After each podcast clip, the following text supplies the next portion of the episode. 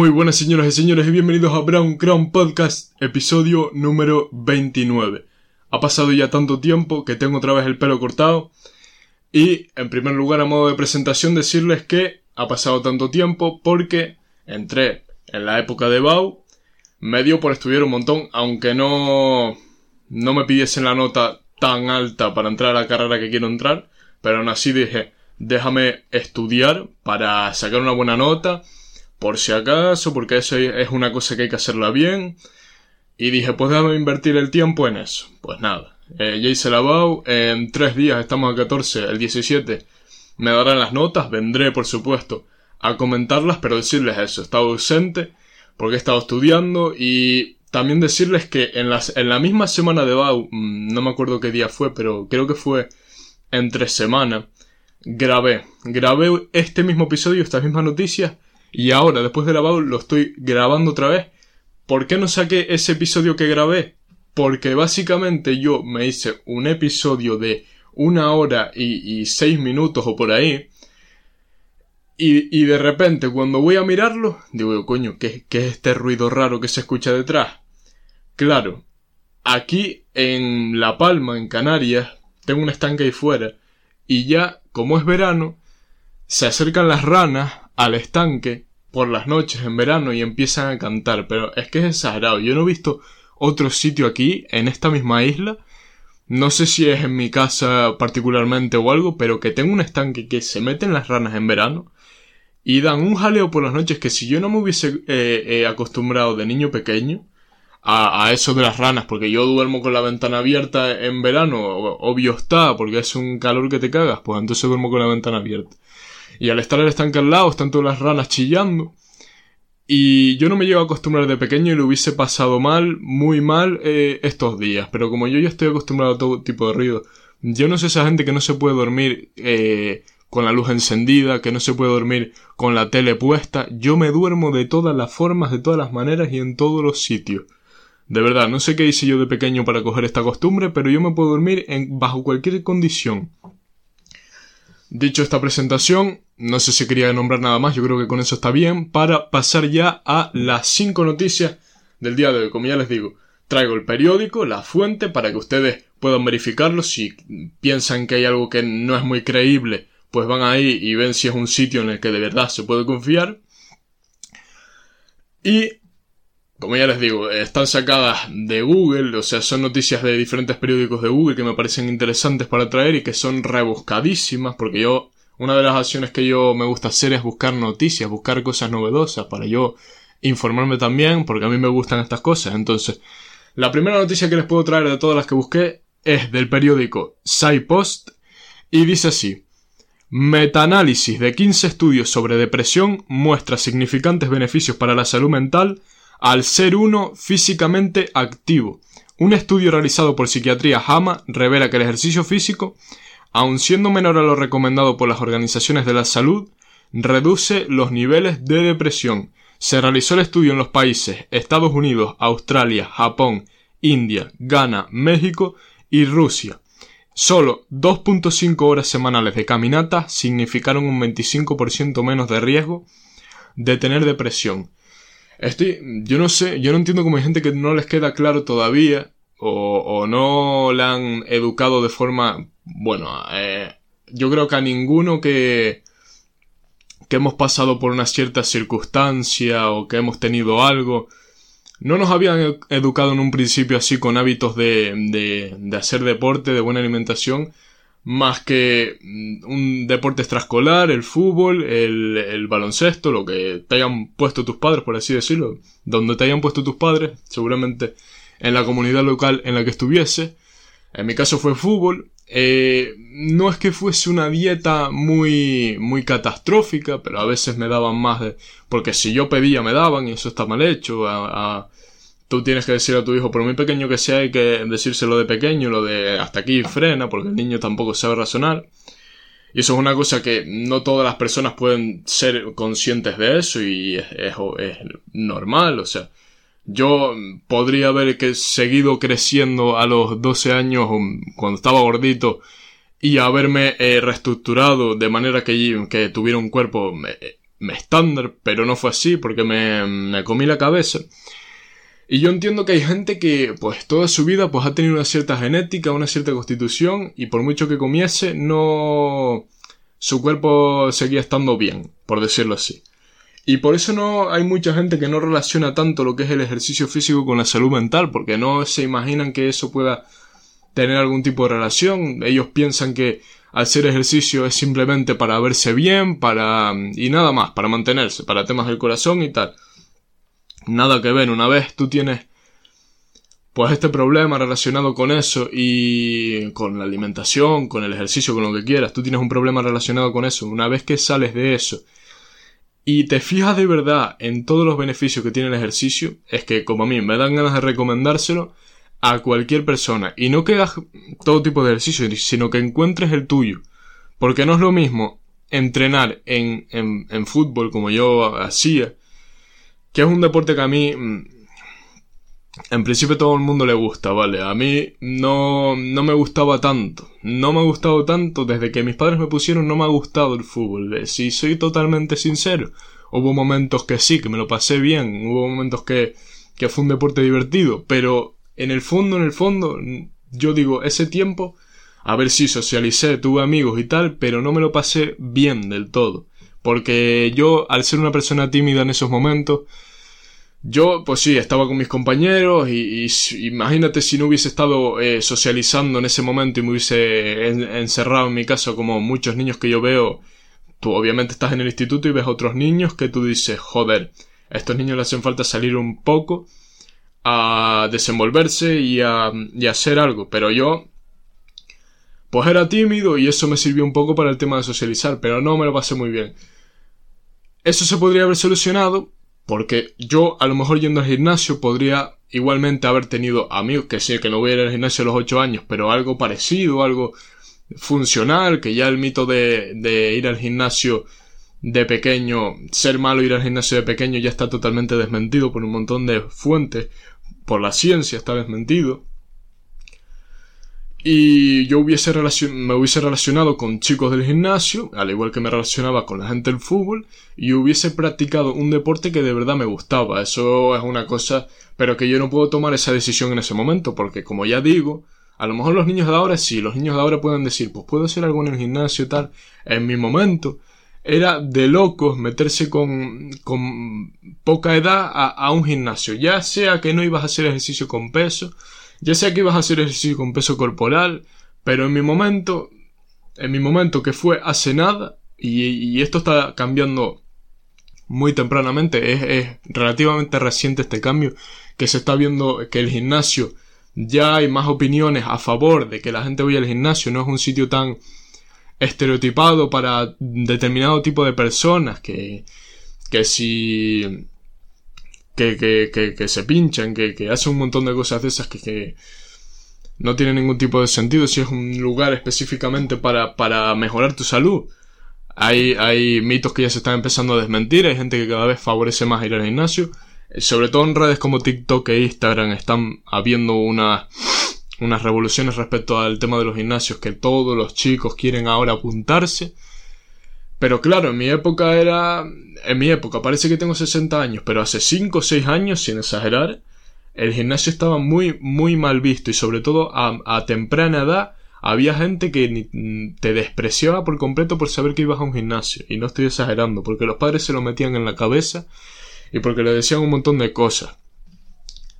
Ahora sí, relacionando esto con el estudio, es obvio, es completamente obvio que, como ya digo, encuentra tu camino para realizar deporte, que hay muchísimo, que tú no te puedes meter al voleibol y por no gustarte decir no, no me gusta hacer deporte. Eso está muy, muy, estás muy, muy equivocado, porque hay muchísimas disciplinas, esta gente que, que, que practica kung fu, que si en tu, tu pueblo, pues estás en la España vacía y no, no hay este tipo de cosas, pero hay un montón de cosas más que si correr, a mí correr es una de las cosas que menos me gusta y yo no hago cardio ninguno, no hago cardio, simplemente voy a entrenar hipertrofia, pesa, más de 10 repeticiones me parece una barbaridad, o sea, imagínense. Bueno, eso lo estoy exagerando un poco, siempre que puedo llegar a más de repeticiones y siendo al fallo llego, Pero es para, para que cojan esa noción, ¿no? Yo no me gusta nada el cardio de ningún tipo. O sea, en la bicicleta lo, lo asimilo más, pero no. Tampoco me gusta nada. Y correr en la cinta es una de las torturas más grandes que me pueden hacer a mí. Y por eso estoy empezando ahora a ver qué tipos de cardio. Estoy investigando a ver qué tipos de cardio puedo hacer. Porque si es verdad que no es, no es nada sano meterse a hacer pesas solo. Que sí, que estás haciendo ejercicio, que sí, que es un esfuerzo y ejercicio físico al fin y al cabo, pero el cardio, como yo no me pongo a hacer cardio, a los 50 años voy a estar eh, botado en el suelo cada vez que doy dos pasos. Entonces, encuentra tu manera más cómoda de hacer ejercicio. Y yo al correr, pues estoy viendo, por ejemplo, ahora que viene el cuento, yo al correr estoy viendo que a lo mejor si me pongo un límite, una marca, que, yo diga, pues en una hora tengo que correr 12 kilómetros porque me lo propongo y porque tal. Eso es una de las cosas que más me afectan a mí para que no haga cardio y para que no corra. Y una de las cosas que estoy intentando mejorar es, vale, yo voy a, a un espacio público para correr y tal, y que no es en una, en una cinta de gimnasio no me gusta, eso ya va a empezar. Entonces yo voy a un, sitio público, por ejemplo, los, que me conocen de aquí, que conocen la isla, abajo del muelle del puerto, es un sitio grandísimo, una esplanada grandísimo, en la que da gusto correr encima con un, con un calzado adecuado, porque cuidado con eso. Entonces, yo lo que quiero hacer es meterme en la cabeza que es que yo soy muy competitivo, entonces de nada que empiezo a trotar digo, pues en la, siguiente media hora como no me haga esto, me, pues eso siempre me pasa, siempre se me pasa por la cabeza eso.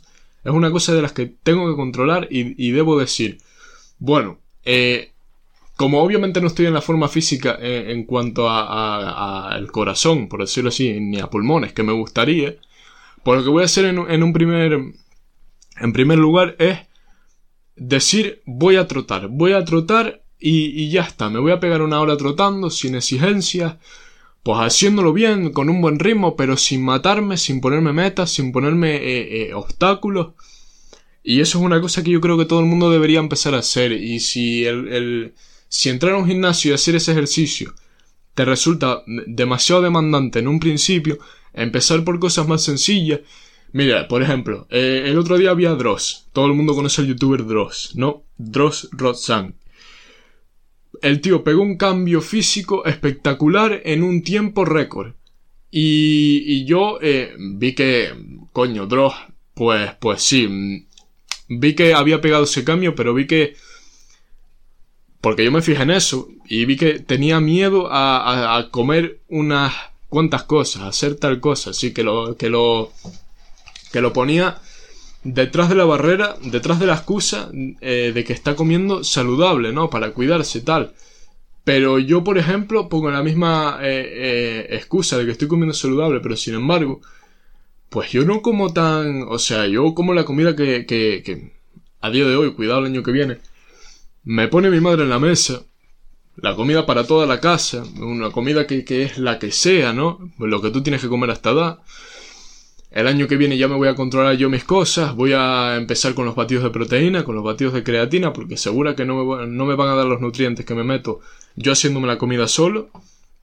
No me va a dar ni de coña para lo que yo quiero conseguir. Entonces ahí es donde entran los batidos de proteína para, para llegar a las cantidades que necesitas al día y creatina porque se ve que es un, un suplemento que es, que es natural, que está en los animales y que se, pues, numerosos estudios en los últimos años han encontrado que son beneficiosos tanto para, para el, em, para, para, la para hipertrofia, para que, que te crezcan los músculos, pero también tiene efectos positivos medicinales. Entonces, esto es una cosa que estaba hablando yo con mi, con mi entrenador personal el otro día. Eh, había un mito que era el mito de la, de la retención de líquidos.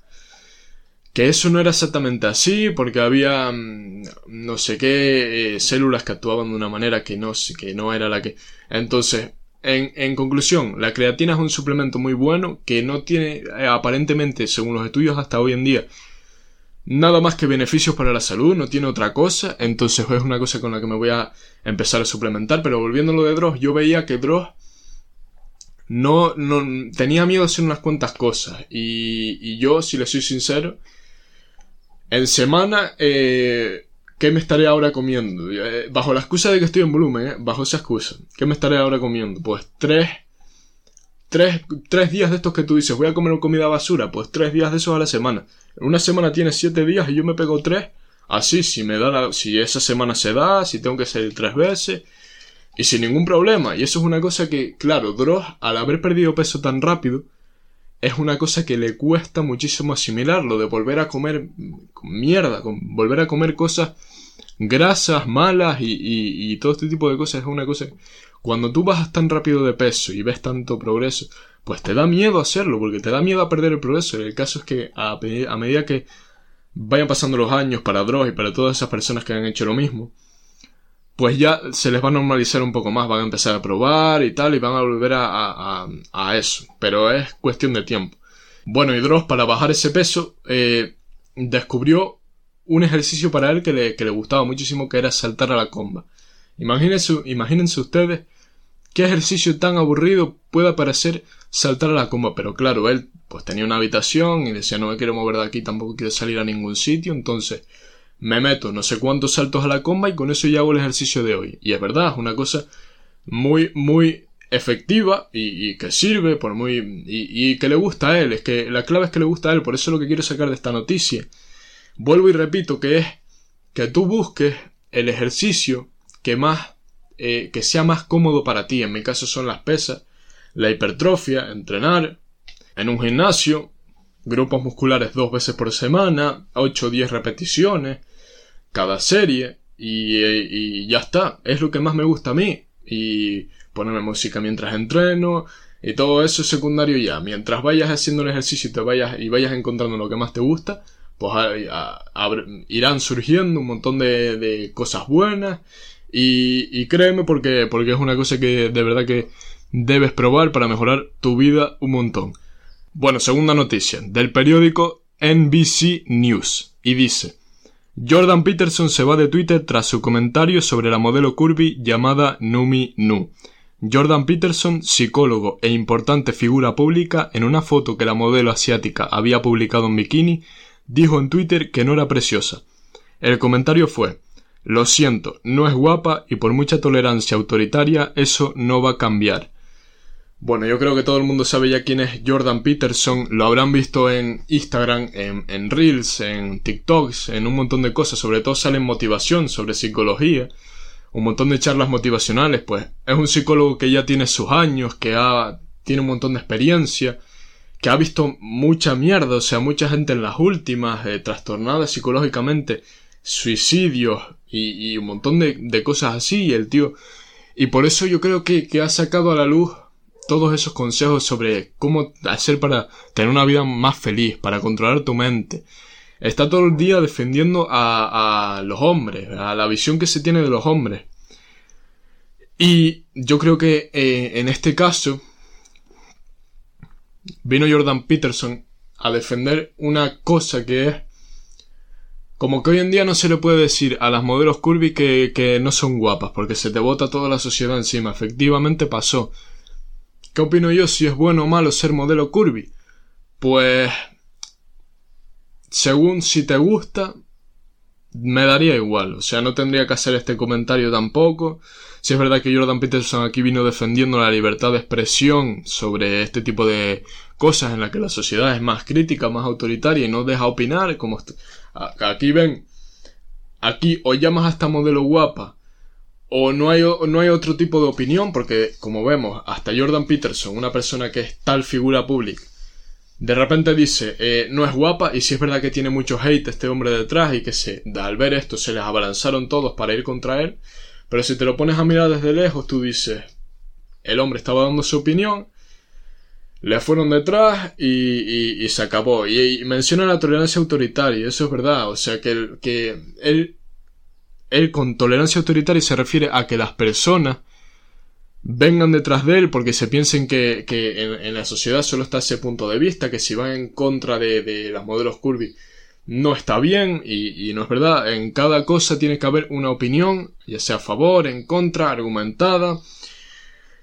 Y en este caso no es que estuviera muy argumentada, pero en cuanto a la belleza tampoco puedes argumentar tanto si es tan subjetiva, entonces no sé si era para para meterle tal castigo. Y en cuanto a mi opinión, pues al igual que hay concursos de, de, de bodybuilding, que hay gente que se pincha, está mal visto y tal, eso hay gente que le gusta, en mi caso no, en mi caso yo votaría por las competiciones de culturismo natural, pues en caso de esto yo votaría por un modelaje donde la mujer a no ser, es que yo creo que a no ser que tenga tiroides la, mujer y que pueda mantener un estado de forma relativamente saludable, yo creo que no deberíamos hacer competiciones de modelos curvy porque eso se puede cambiar y no es sano.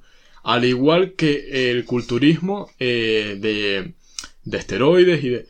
Todo eso deberíamos de cambiarlo ya porque estamos avanzando en una generación y esto de, de, de tener este tipo de, de concursos de, de bodybuilding a día de hoy, coño, si sabemos que la gente se está haciendo daño llegando a conseguir ese físico, ¿por qué no lo, eh, impulsamos el culturismo natural? Que es lo que yo impulsaría, al igual que, como ya digo, el modelaje natural, personas que se cuiden saludablemente, que no sea ni el modelaje que tenemos ahora, eh, que es excesivamente eh, chicas flacas sufriendo, haciendo una dieta, teniendo problemas psicológicos, todas y por mucho que lo quieran esconder en redes, hay muchas chicas que no tienen la constitución que, que, tienen que tener para eso y sufren un montón con la comida y demás, para tener su trabajo de modelaje y que les paguen, que las vean bien.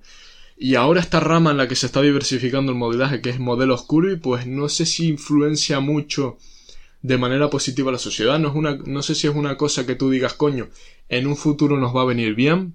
Porque, o sea, tú piensas en una niña pequeña. Una niña pequeña eh, si ve, si, si, si ve el modelaje curvy y tal, y dice quiero llegar a eso, a lo mejor cuando esté en eso de verdad, dice, joder, podría haber tenido un cuerpo que de verdad me gustaría y tal, ya digo, eh, me gustaría mucho que hubiera esa rama de, de modelaje curvy para personas que tengan problemas específicos como es la tiroide. A mí la tiroide me parece un problema muy serio y es, es el motivo por el cual debería haber este tipo de concursos. Ya otras personas que, que tú dices, joder, en vez de, en vez de enfocarnos en, en, en promover la salud, un modelaje eh, eh, natural, que no sea tan enfermizo, pues, en vez de hacer eso nos estamos yendo al otro extremo. En vez de un, un, un modelaje basado en ser extremadamente flacas, en tener esa dieta estricta, eh, que no ni siquiera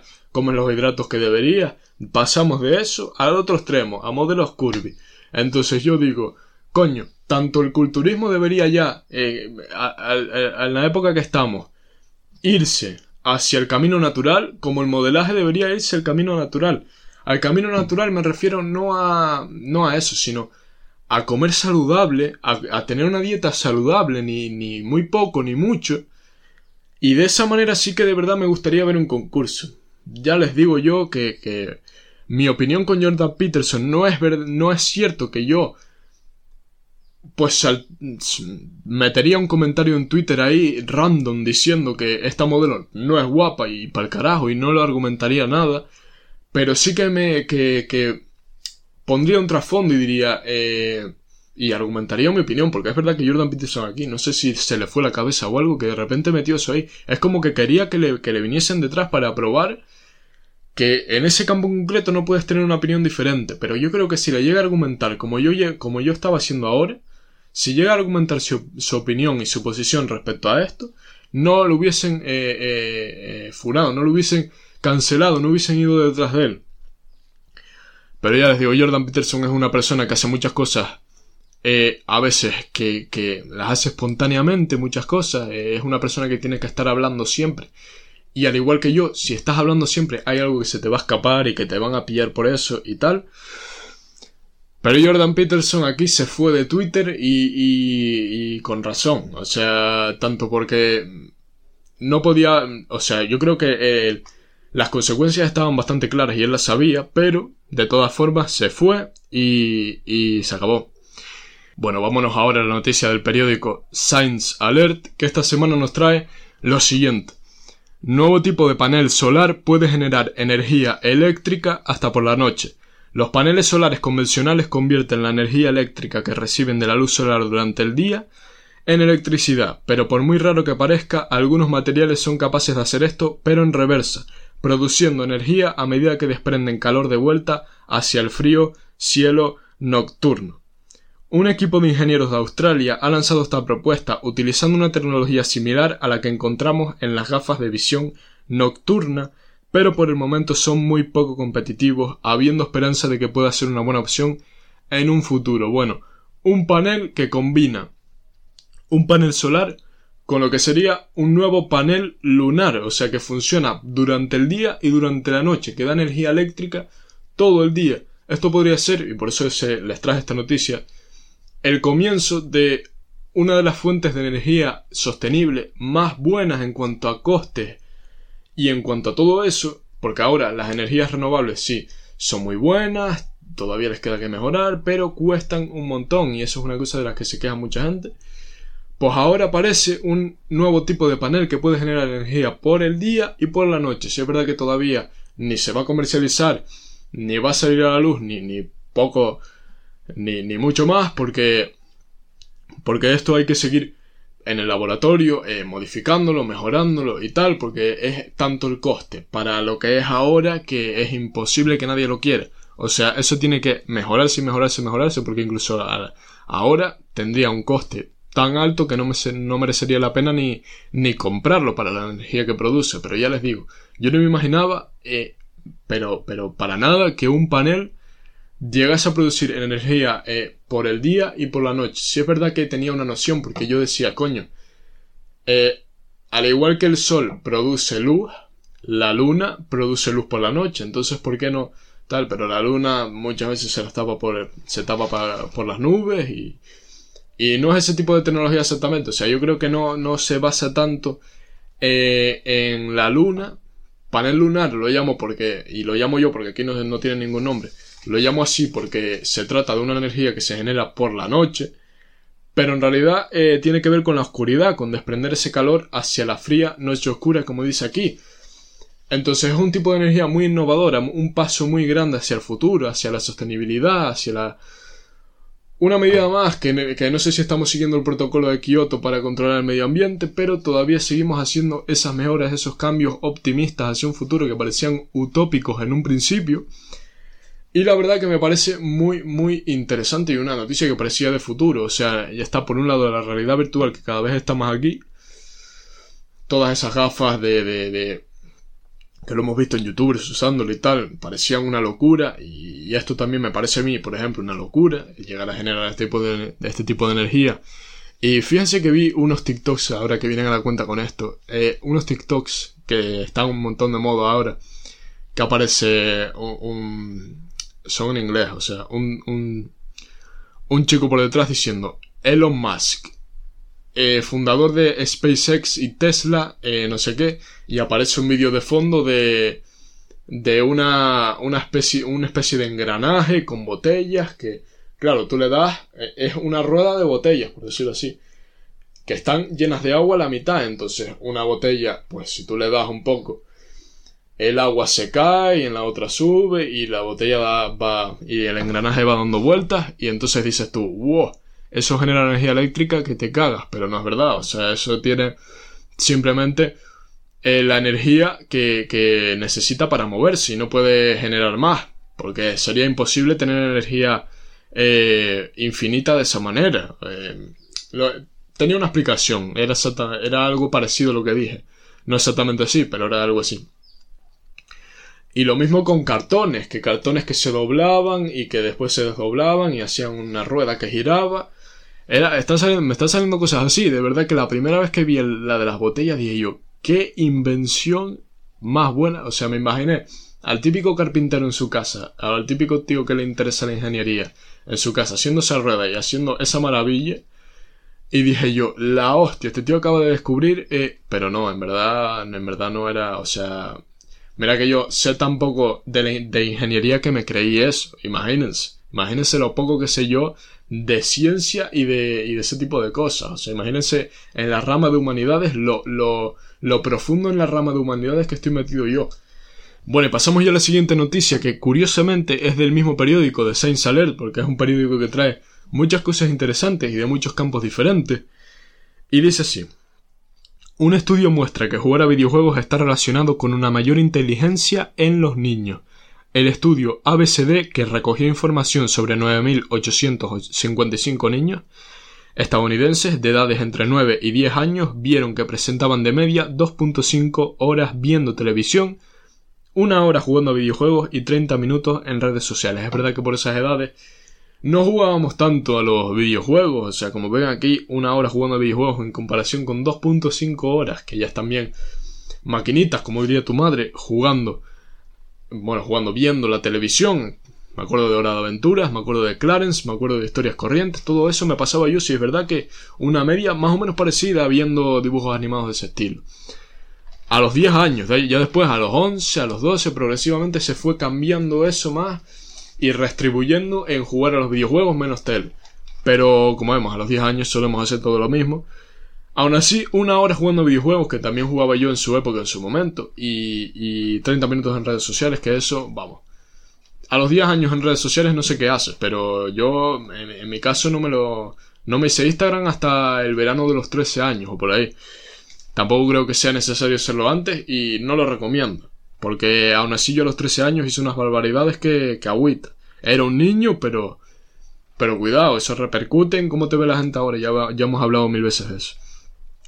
Pero volviendo al tema. Una hora jugando a videojuegos. Y yo en mi momento veía que jugando a videojuegos, pues... Es que no era una cosa tan mala. O sea, yo me ponía a jugar a videojuegos. Y veía que, que, que era una cosa que de verdad te hacía estar atento. Ciertos videojuegos, es verdad que hay otros que no, no aprendes tanto, pero ciertos videojuegos, tanto pensar rápido como aprender ciertas skills de, de visión, de, de aprendizaje para hablar, para realizar ciertas estructuras sintácticas, sobre todo en juegos, aquellos juegos que te tenías que descargar en inglés porque no estaban en otro idioma cuando te los descargabas en pirata. O sea, esos juegos de verdad fueron los que más me, sirvieron para aprender a hablar en inglés, irónicamente. Y, y bueno, espérese que ahora les sigo contando, pero vamos a terminar de hablar de la noticia para que se pongan en contexto. Estábamos que habían hecho este estudio, ¿no? Y sigue así. Los investigadores pudieron analizar a más de 5.000 niños pasados dos años de este estudio. Dos años tras este estudio se, se pudo coger información de 5.000 niños a los que se les realizó y aumentaron su IQ 2.5 puntos más que el incremento normal, basados en su capacidad de, resolución de tareas que incluían comprensión escrita, procesamiento visual y espacial y una tarea, y una tarea basado en memoria pensamiento flexible y autocontrol. Y lo que quería decirles es que esto es más que obvio, porque tú ves que un, una persona, por ejemplo, en la ESO, no sabe un carajo de inglés, el típico que no estudia nada, ¿no? ¿Por qué los que no estudian nada y resulta ser este típico niño que juega juegos en, en pirata, que, que juega juegos particularmente en inglés, ¿Por qué ese típico niño va, coge, te suspende las otras asignaturas pero te saca un 10 en inglés? Porque es que yo creo que la mejor manera que me ayudó a mí a aprender inglés, que a día de hoy sigo agradecido por haberlo hecho, es descargarme los típicos juegos indies estos, juegos indies que estaban brutales en el ordenador. Incluso había veces que yo me descargaba juegos en inglés por puro, por pura, porque era un cabezón, o sea, porque yo decía, quiero aprender inglés de verdad y por eso me lo voy a descargar, en, a, descargar en inglés. Era esa época ya en la que yo estaba empeñado en estudiar filología inglesa y que yo quería hacerlo todo en inglés para ir practicando ya y tal. Y eso me sirvió un montón. O sea, a día de hoy soy capaz de ver Khan Academy, de estudiar en inglés por un profesor universitario que explica economía en toda su profundidad, con todo detalle, a nivel universitario o sea, economía a nivel universitario, que la da un profesor de Harvard, porque Salman Khan es un profesor que de los mejores de Harvard, y sé que fue, yo he visto charlas de él, dando charlas en Harvard para gente que se está graduando y demás, y es una persona de los, de los cargos ahí que más más impone y la verdad que me agradece muchísimo haber encontrado eso porque no sé, no me acuerdo nada cómo lo encontré,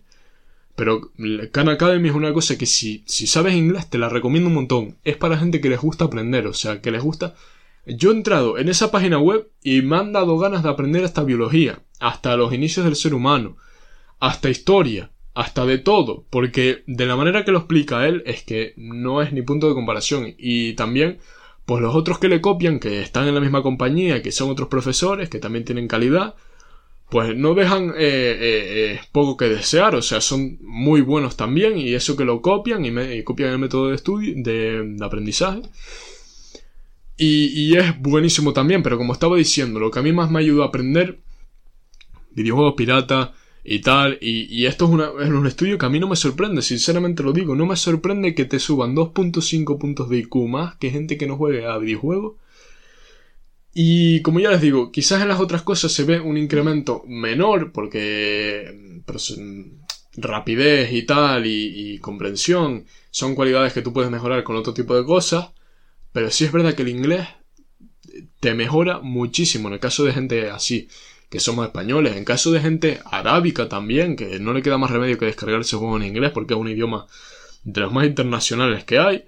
Tú ves a un montón de árabes hablando inglés, por muy, por muy mal que se les ve, porque su lengua es un poco difícil para comprender otras, pero nosotros nos relacionamos más con el inglés.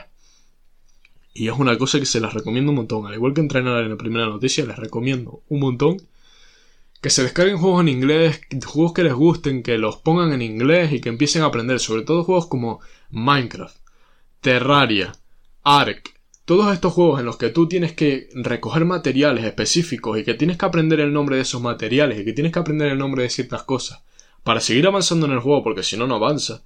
Y que haya veces que tengas que eh, buscar un significado en Google los mejores juegos que puedes jugar para aprender inglés sobre todo si vas a hacer alguna cosa de esas plantéatelo mucho porque yo no entiendo a las personas que estudiaban inglés antes esos esos profesores de inglés que tú dices Coño, yo lo tengo más fácil porque con el con TikTok salen un montón de vídeos en inglés, los entiendo todos, voy, voy, quieras que no, practicando ahí.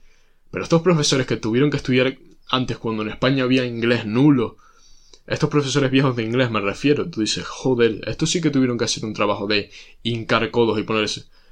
Es verdad que ahora el, nivel en general ha subido y que hay más, es más demandante, pero en esa época, para llegar al nivel de inglés que ellos tienen ahora, para sacarse un C1 e incluso un C2, había que hacer un trabajazo que, que ni me lo quiero imaginar, pero yo, como ya les digo, yo, aprovechando que ya voy a acabar con esta noticia, decirles que los videojuegos están completamente eh, eh, infravalorados para la capacidad intelectual que puede desarrollar una persona con ellos y mm, ya como muchas empresas están empezando a pedir el C1 para los españoles, eh, el C1 eh, para tener un cargo bueno en la empresa y tal, y que yo creo que me puede servir para un futuro.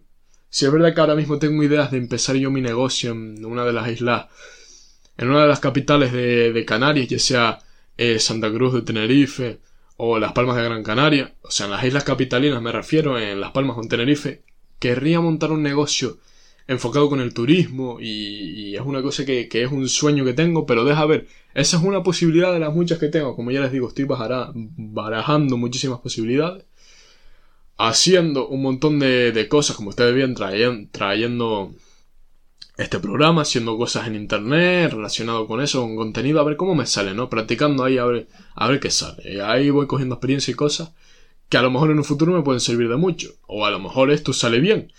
Entonces, eso, me voy a sacar el C1 y, y vamos a ver cómo lo hago porque tiene que ser cuanto antes. Eso sí, sigo practicando inglés un montón en mi casa, o sea, con, con... Al estudiar economía en inglés, al estudiar matemáticas en inglés, que son las dos cosas principales que estudio ahora, y más cosas, pues sí es verdad que, que, voy a seguir practicando con los años, pero no practico relacionado con el oral, de tal, con comprender el texto y hacer las preguntas, con writing. Y todo eso lo tengo que practicar, entonces déjame ver cuando saco el segundo. Bueno, comentada esta noticia, nos pasamos a la última. Pone, para finalizar, pasamos con la última noticia del día de hoy, que es del periódico Fox Business, y dice así.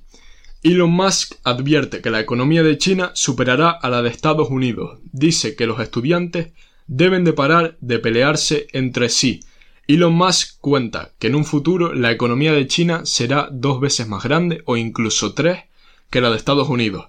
Según el Bureau of Economic Analysis, que es una página que Salman Khan, el profesor este de Harvard, que yo veo, eh, nombra un montón en sus vídeos de 2008 ya la nombraba, o sea, si no confías en esta página ya olvídate. Según esta página, el Producto Interior Bruto del año pasado fue de 23 trillones de dólares, mientras que, según el, y esta es otra página de las mismas, el National Bureau of Statistics, el Producto Interior Bruto de China fue de 17.1 trillones de dólares. Ya va China ganándole la carrera a Estados Unidos en la en el largo plazo, como ya venimos comentando aquí, lo hemos comentado me parece en unos episodios, la estrategia, la estrategia de crecimiento de China es una de las más buenas que yo vi. La vi con este mismo profesor. Era algo así como que compraba tesorerías en Estados Unidos, para los que entiendan de esto, compraba tesorerías en Estados Unidos para mantener su, su moneda devaluada de ese mismo mm, y con eso eh, abaratar los costes de producción del país y tal, por eso muchas empresas se han movido a China y basarse en eso para que poder comercializar y ser competitivo en el mundo entero, entonces con eso, pues fueron eh, eh, aumentando su competitividad, con eso fue llegando más dinero a los bolsillos de los chinos y ya los chinos que fabricaban para producir neveras para otros países, ya esos mismos chinos podrían comprarse esas mismas neveras para su casa, entonces el nivel de vida, el nivel de calidad de vida fue subiendo y tal, y China pues no para de invertir en su, en su producto de industria, todo, se viene, todo eso viene de la industria y de esa estrategia de devaluar la moneda y de y de hacer una especie de, de, tradeo con los otros países comprándoles no sé qué, comprándoles bienes para, para invertir su dinero y que no sé. Era un rollo rarísimo que si me lo vuelvo a leer te lo sabría explicar en detalle, pero eh, la, idea, la idea fundamental es esa. O sea, la estrategia económica de China fue muy buena, tanto que eh, Estados Unidos perdió toda su industria, porque ¿para qué eh, fabricar en Estados Unidos si los costes eran más caros? Para eso nos vamos a China y fabricamos ahí, o subcontratamos en China o lo que sea. Y por eso Estados Unidos fue perdiendo su industria y yéndose prácticamente todo al, sector terciario, al sector servicio, el consumo. Entonces por eso dicen los más que o hacen algo o China se los va a comer, que eso ya pues no sé si estará asegurado que China va a ser la primera potencia mundial, no lo tengo muy claro, hay muchos economistas que tienen un punto diferente de vista respecto a esto, pero me parece eh, que sí. Ah, yo, yo opinaría, si a mí me preguntasen que sí, que China o que no, porque los chinos se ve, hay diversas opiniones, pero unos dicen que los chinos pues como se rigen tanto por esto de... porque son... les controlan tanto que cuando... que solo actúan cuando están jodidos. Es decir, por ejemplo, eh, por poner un ejemplo de, de esa parte de Asia, o sea, Japón, no fue cuando se vio jodido que dijo hay que empezar a evolucionar y mandó estudiantes a muchísimas partes del mundo para que trajesen información y, y, y producir la época de auge de Japón, esa, donde todo el mundo, donde Japón em, empezó a, innovar y a tal, y se convirtió en una de las mayores potencias del mundo.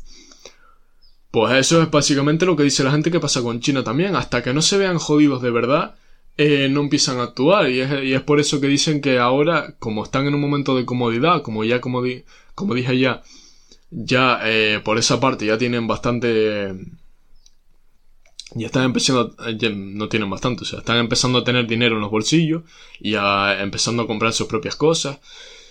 Eh, ahora dicen que como están en esa época de relajación, pues que no, que se van a, reducir el ritmo y que no van a, superar a Estados Unidos, pero como ya digo, hay mucha gente que tiene opiniones diferentes. Yo me quedé canto por la primera, no creo que se relajen tanto, creo que van a seguir trabajando y que van a seguir eh, mejorando.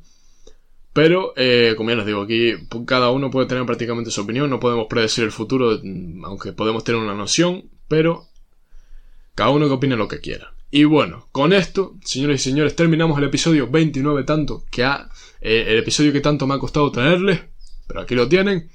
Eh, hemos visto noticias interesantes, como ya les digo, mi programa se basa en traer noticias guapas para que ustedes se entretengan. Vamos a ver si puedo cambiar el modelo de alguna otra manera para consigue visualizaciones, tal, pero de, de este modo yo creo que me pareció bastante guapo en un principio. Y bueno, dicho esto, espero que les haya gustado muchísimo y nos vemos en el siguiente episodio. Bueno, les espero aquí.